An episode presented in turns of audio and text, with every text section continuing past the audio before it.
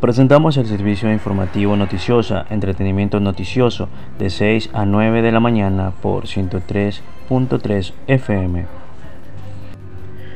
Muy buenos días tengan todos ustedes los radioescuchas este día, 17 de marzo, escucharán el programa de información al instante, con las noticias y acontecer nacional e internacional, además entrevistas y opiniones con los temas de relevancia para la sociedad.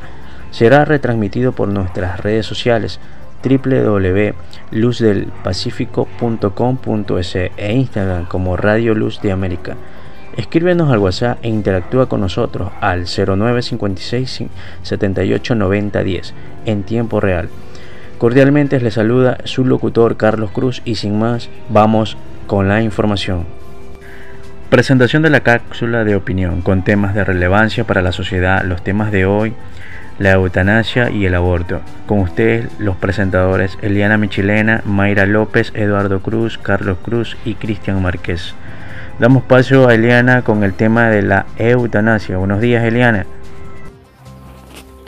Muy buenos días, Carlos. Gracias por el paso. Agradecemos a quienes nos sintonizan muy temprano mientras se preparan para salir a conquistar el mundo. Hoy tenemos un cielo azul resplandeciente en la capital de los ecuatorianos. Para todos aquellos que se movilizan por las diferentes vías de Quito y sus valles, no pueden dejar de admirar el hermoso paisaje andino y al fondo nuestro majestuoso Cotopaxi. Espero que lo disfruten. A continuación, trataremos un tema complejo y controvertido, como es la eutanasia. La eutanasia es la práctica de poner fin intencionalmente a la vida de una persona que padece una enfermedad terminal y dolor insoportable. Compañeros y radioescuchas, quiero contarles que existen dos tipos de eutanasia, una activa y otra pasiva. La activa implica la administración de una sustancia letal para terminar con la vida del paciente que generalmente está a petición suya. Por otro lado, la eutanasia pasiva implica la retirada o no administración de tratamientos médicos que podrían prolongar la vida del paciente. Esto permitiría que la muerte siga su curso natural. Ahora les pongo en contexto. Este tema genera fuertes debates éticos, religiosos y legales por todo el mundo. Los defensores de la eutanasia argumentan que permite una muerte digna y libre de sufrimiento para aquellos que están en condiciones médicas extremas y su calidad de vida muy baja. Sostienen que el ser humano tiene una autonomía individual y el derecho a decidir sobre la propia vida y por lo tanto esta opción debe ser respetada. Mientras que los otros que se oponen a esta práctica argumentan que la vida es sagrada y que tomar decisiones sobre la muerte de otra persona es una violación de este principio fundamental de vida. Quiero comentarles un dato, queridos oyentes, que las leyes y regulaciones relacionadas con la eutanasia varían significativamente según el país y que inclusive dentro de su propia jurisdicción existen leyes algunas naciones han legalizado la eutanasia, mientras que en otras está prohibida y se considera un delito. Voy a mencionarles un caso icónico como es el de Marta Sepúlveda, una colombiana que fue diagnosticada con esclerosis lateral amiotrófica, una enfermedad grave, crónica, degenerativa, irreversible, e incurable, que destruye las neuronas motoras y poco a poco inmoviliza a las personas hasta que ya no pueden comer, respirar y moverse de manera independiente. Durante dos años asumió la experiencia de la enfermedad y vio el deterioro propio de la misma, es decir, Esta enfermedad es neurodegenerativa. Marta tenía 51 años y después de una larga batalla judicial en Colombia, consiguió que le aplicaran la eutanasia. En mi opinión personal, amigos, considero que estamos viviendo tiempos de grandes cambios en donde el hombre se ha liberado de tabús y considerar esta alternativa para poner fin al dolor corporal en casos de desahucio se lo podría aplicar. Porque debemos considerar que no solo el paciente que sufre la enfermedad es el que está en juego, sino que también el entorno familiar se queda lastimado. El momento en que fallece su pariente, su entorno tiene otro tipo de problemas, como son los psicológicos, los sociales y, por qué no decirlo, los económicos. ¿Y tú, Carlos, qué opinión te merece este tema?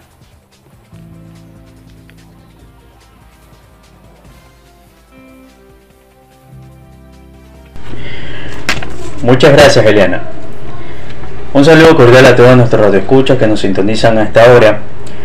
En nuestro espacio de opinión les saluda Carlos Cruz y este es el tema la eutanasia. Para tener un poco más de idea acerca de la eutanasia, la eutanasia proviene de dos voces griegas que significa bueno y thanatos muerte, buena muerte.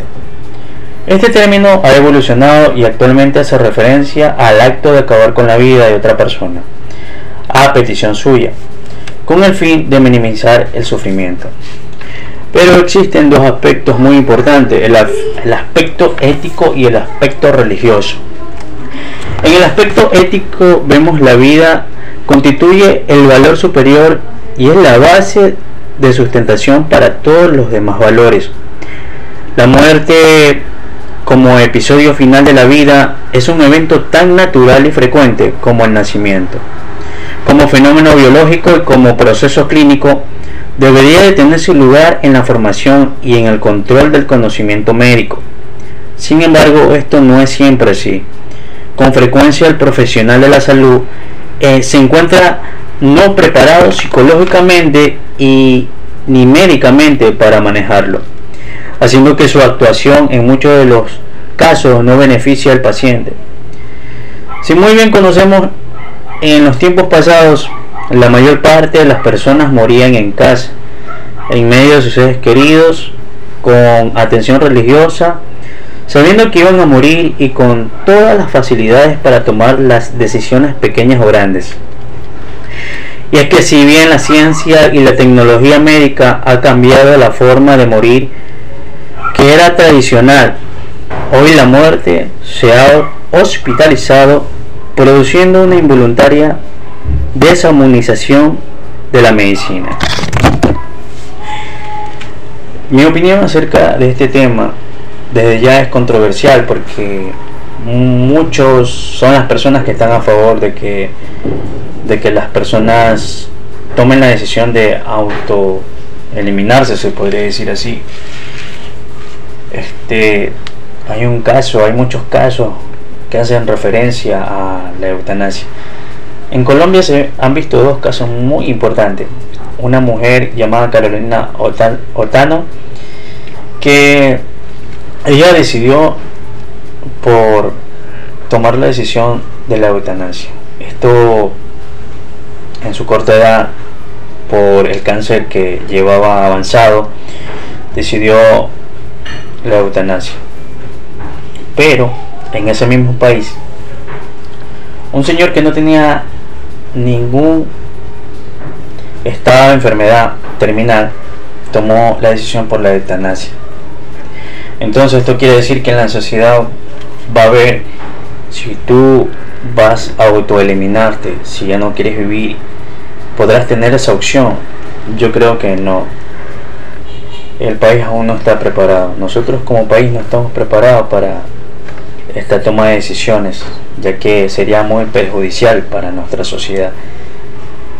Y el quitarse la vida es un acto cobarde porque si muy bien en el aspecto religioso no lo ven con buenos ojos ya que el primer mandamiento y uno de los mandamientos importantes habla sobre amarás a tu prójimo como a ti mismo. Entonces yo creo que de la mano va no quitarse la vida el creador da la vida y es el que la puede quitar, no el hombre. Entonces, por ahí no va el asunto. Lo que sí es no darse por vencido, eh, es una de las referencias que, hago en mi espacio de opinión, a pesar de la... Hay muchos radioescuchas que, que ah, nos han escrito y nos han dicho que la eutanasia no es la salida, porque se puede luchar, se puede luchar hasta el final. Y eso sí es morir con dignidad. Pues bien, este ha sido mi pequeña opinión. Damos paso a nuestro compañero Cristian Márquez, que tiene algo más para añadirnos respecto a la opinión de este caso tan controversial sobre la eutanasia. Con ustedes, Cristian Márquez.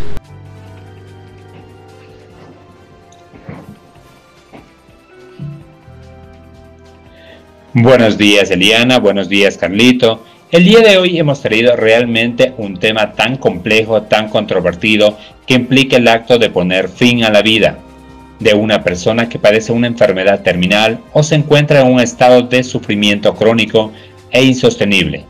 Las opiniones de la eutanasia varían ampliamente sobre las creencias, los valores y las consideraciones éticas de cada individuo y la sociedad.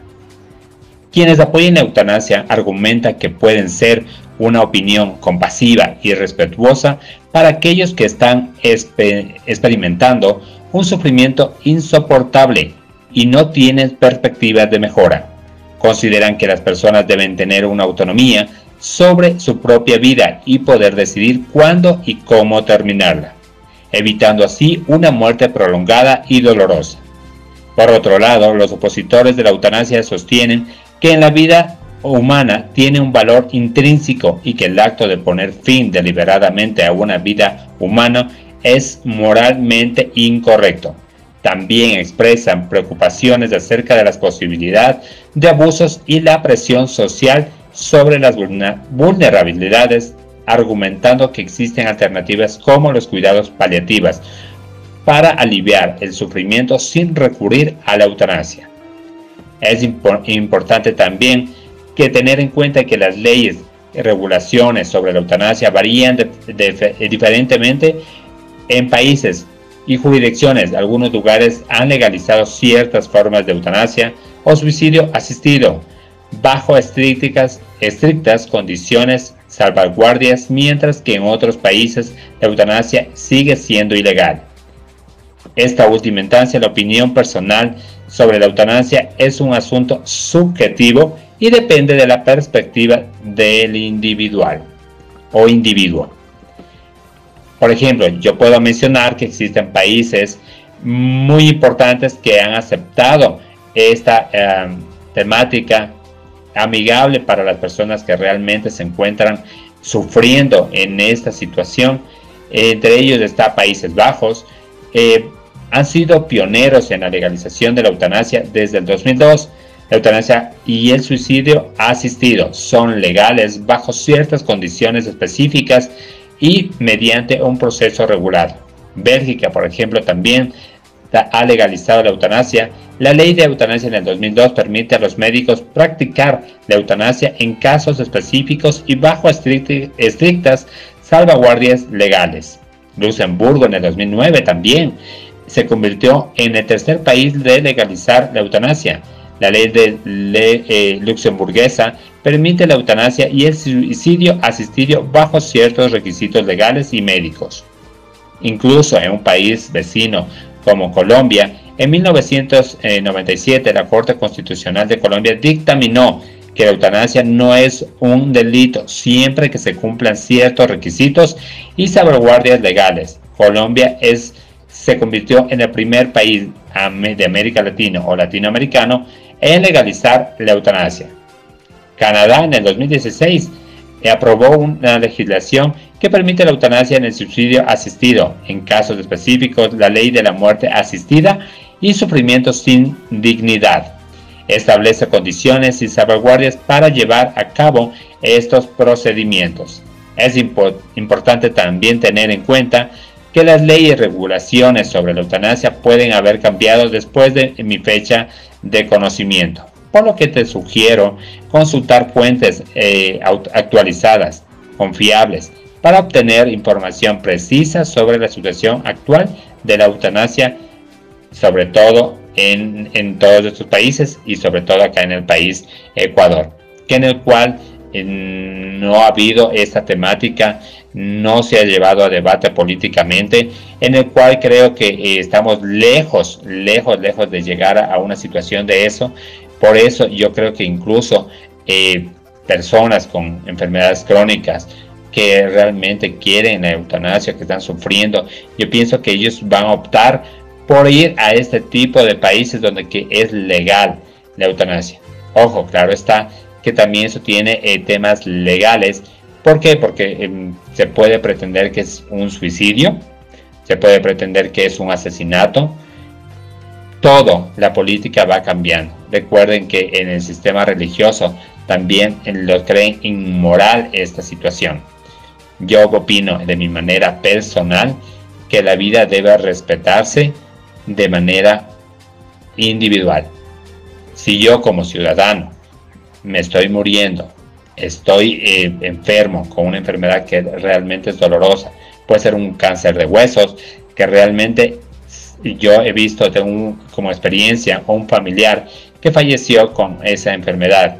Y créeme que los dolores eran tan intensos, que era tan visible, que automáticamente uno se sentía tan mal por él que incluso él falleció con le, pusieron, le ponían morfina y eso era tan triste ver esa situación que yo realmente mm, me pondría en la postura que realmente si es que él decide la eutanasia, yo lo apoyaría.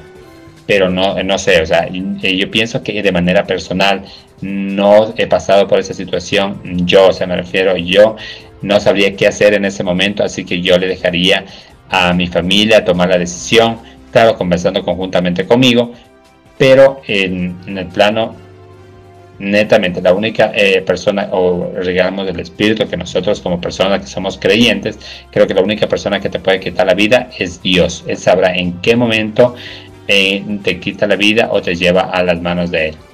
Esta ha sido mi intervención por el día de hoy. Gracias por escucharme Eliana. Gracias por escucharme Carlitos. Principalmente a ustedes señores oyentes. Y le damos paso al presentador. Muy amable. Buenos días. Hasta luego. Que pase muy bien con ustedes el tema de opinión del aborto a cargo de los presentadores Mayra López y Eduardo Cruz. Adelante con Mayra, buenos días. Gracias Carlitos. Buenos días Eduardo. El tema a tratar es el aborto. El aborto es un tema complejo y polémico que ha sido objeto de debates y numerosas investigaciones científicas en diversas disciplinas en nuestro país Ecuador podemos mencionar las principales bases que nos regulariza en los diferentes ámbitos como salud, Estado, leyes, creencias religiosas y sociales. Partiendo desde la salud, la salud mental. Se han realizado estudios que examinan los riesgos asociados con el aborto para la salud física y mental de las mujeres algunos investigadores han encontrado posibles vínculos entre el aborto inducido y problemas de salud mental como depresión, ansiedad y trastornos de estrés postraumáticos. Otros estudios han señalado que estos problemas también pueden estar relacionados con factores socioeconómicos, falta de apoyo gubernamental, y otros eventos de vidas estresantes. También incluye el riesgo a la salud física, donde acuden a lugares clandestinos de precarias condiciones y sin la respectiva asistencia médica. En ocasiones esta mala práctica termina en muerte. La OMS calcula que todos los años tiene lugar 25 millones de abortos inseguros, la gran mayoría de ellos en países en vías de desarrollo. En base a la ley, en el artículo 45 dice, el Estado reconocerá y garantizará la vida, incluido el cuidado y protección desde la concepción. Sin embargo, en febrero del 2022, la Asamblea Nacional aprobó el borrador del proyecto de ley orgánica que garantiza la interrupción voluntaria del embarazo para niñas, adolescentes y mujeres en caso de violación. Dice así, las niñas, adolescentes, mujeres y personas gestantes cuyo embarazo sea producto de violación tienen derecho a decidir y a acceder a la interrupción voluntaria de su embarazo. También podemos mencionar uno de los principales puntos en discusión como el derecho reproductivo de las mujeres. Los defensores del aborto argumentan que las mujeres tienen derecho a tomar decisiones autónomas sobre su propio cuerpo y su capacidad de reproducción, considerando que obligar o prohibir el aborto es una violación de esos derechos. Es importante tener en cuenta que la ciencia no ofrece una posición única y unívoca sobre el tema del aborto, ya que involucra el aspecto científico y ético como también moral, existiendo también justificaciones que se plantean de manera emergente como el embarazo por violación, riesgo de muerte de la madre embarazada, malformaciones congénitas. Yo respeto la vida y mucho más de lo que diga la ley, los médicos y los activistas sociales, porque desde el momento de que se une el esperma con el óvulo empieza una nueva vida. Mi enfoque está más ligado a la información bíblica. Considero que nadie sabe más que la creación que el mismo creador. Y sí, él insta a respetar la vida, no hay que asesinar a la nueva vida que inicia en el momento en que se une el esperma con el óvulo. Existen alternativas como la adopción y el apoyo a las madres embarazadas que pueden evitar la necesidad de recurrir al aborto. Al tratarse de mi punto de vista, debo comprometerme como ciudadana a trabajar y ser parte de la transformación social eh, y exigir mejores condiciones para nosotras.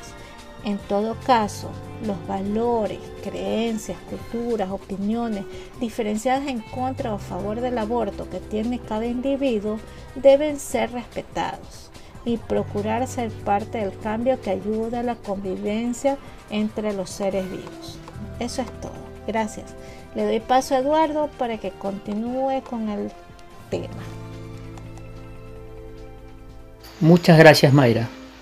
El aborto es un tema muy complejo. Ante todo es un crimen que acorta el derecho a una nueva vida, que se está gestando en un vientre.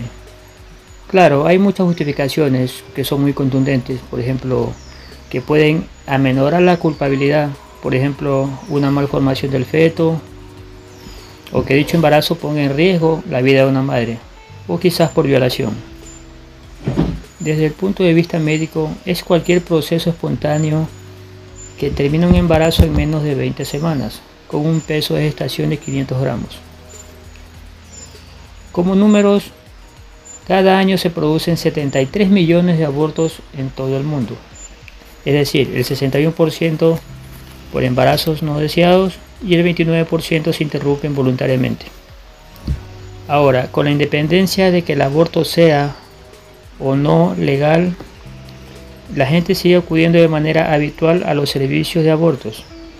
El Instituto Guttmacher, organización sin ánimo de lucro del campo de la salud reproductiva, con sede en Estados Unidos, la tasa es del 37 por cada mil personas en algunos países. Por ejemplo, algo, una información muy buena es que, por ejemplo, en algunos gobiernos restringen el acceso al aborto y las personas se ven obligados a recurrir a lugares clandestinos, poniendo en riesgo pues evidentemente la vida de, del ser humano, en este caso de la madre, ¿no? La OMS lo define el aborto como una práctica insegura, pero, pero al no haber una ley en contra se acepta en un tiempo mínimo. Según en SANUC 212.013, el 7.5% de embarazos en menores de 15 años terminan en aborto. O expresado de otra forma, 8 de cada 100 embarazos terminan en aborto. Ahora, en el tema religioso, siempre ha sido un tema muy polémico, aunque con diferencias. Algunas religiones como el judaísmo o el islam contemplan la posibilidad de abortar en casos concretos, como puede ser, claro, por violación o si existe un riesgo para la madre, mientras que otras se oponen del todo.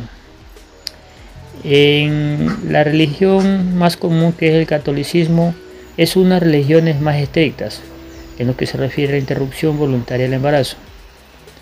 En la Biblia, el libro sagrado de la religión cristiana reconoce que todas las vidas son sagradas, y por lo tanto consideran que un aborto es poner fin a una vida que está gestando. Por este motivo la Iglesia Católica, una de las instituciones religiosas más importantes e influyentes del mundo, se opone a la práctica del aborto en cualquier circunstancia, aunque el diagnóstico prenatal muestre malformaciones en el feto o en el embarazo suponga, un peligro para la salud de la mujer. Esta postura influye en más de 1.300 millones de católicos en todo el mundo. ¿Es justo eliminar una vida humana para resolver un problema? Esa es una incógnita que siempre vamos a hacer. Es una pregunta que siempre vamos a tenerla ahí. ¿Es justo contratar a un sicario para resolver un problema? Pues no, no entren en lo religioso cuando es una cuestión humana. El Papa Francisco equipará el aborto con contratar como contratar a un sicario. Esas son las palabras del Papa Francisco. Ahora, en la posición histórica, la religión católica es una de las ramas del cristianismo. Una religión surgida hace 2000 años. A lo largo de este tiempo han existido diferentes posturas sobre grandes cuestiones relacionadas con la moral cristiana. Dos de los teólogos más importantes del cristianismo, San Agustín, San Tomás de Aquino, defendieron en sus tratados que el embrión no poseía alma hasta que tuviera forma humana. Eso dicen estos teólogos.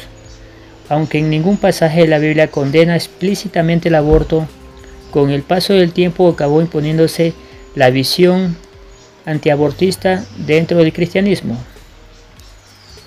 En 1869, durante el papado de, Pío IX, se decretó que los embriones poseían alma desde el momento de su creación. La decisión fue tomada después de examinar un embrión con un rudimentario microscopio de la época, con que supuestamente vieron a personas diminutas dentro de él. Una década más tarde, en 1930, el Papa Pío XI dictaminó que la vida de la madre y la del feto son sagradas por igual. A partir de entonces los sucesivos jefes de la Iglesia Católica han adoptado y defendido la misma posición. El actual Papa de Roma, el argentino Francisco, realizó el año pasado unas declaraciones en las que comparan la interrupción voluntaria del embarazo con un asesinato.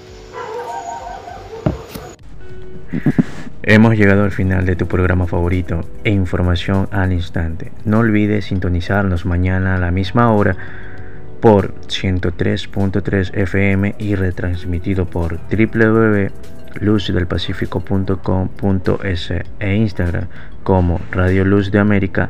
Escríbenos al WhatsApp al 0956 78 90 10 e interactúa con nosotros en tiempo real. Cordialmente les saluda su locutor Carlos Cruz. Les agradece por su sintonía. No se despeguen de su dial. Seguiremos informando los hechos y acontecimientos que se producen en el Ecuador y el mundo. Noticiero de información al instante. Primera emisión, conducción, dirección, Cristian Márquez.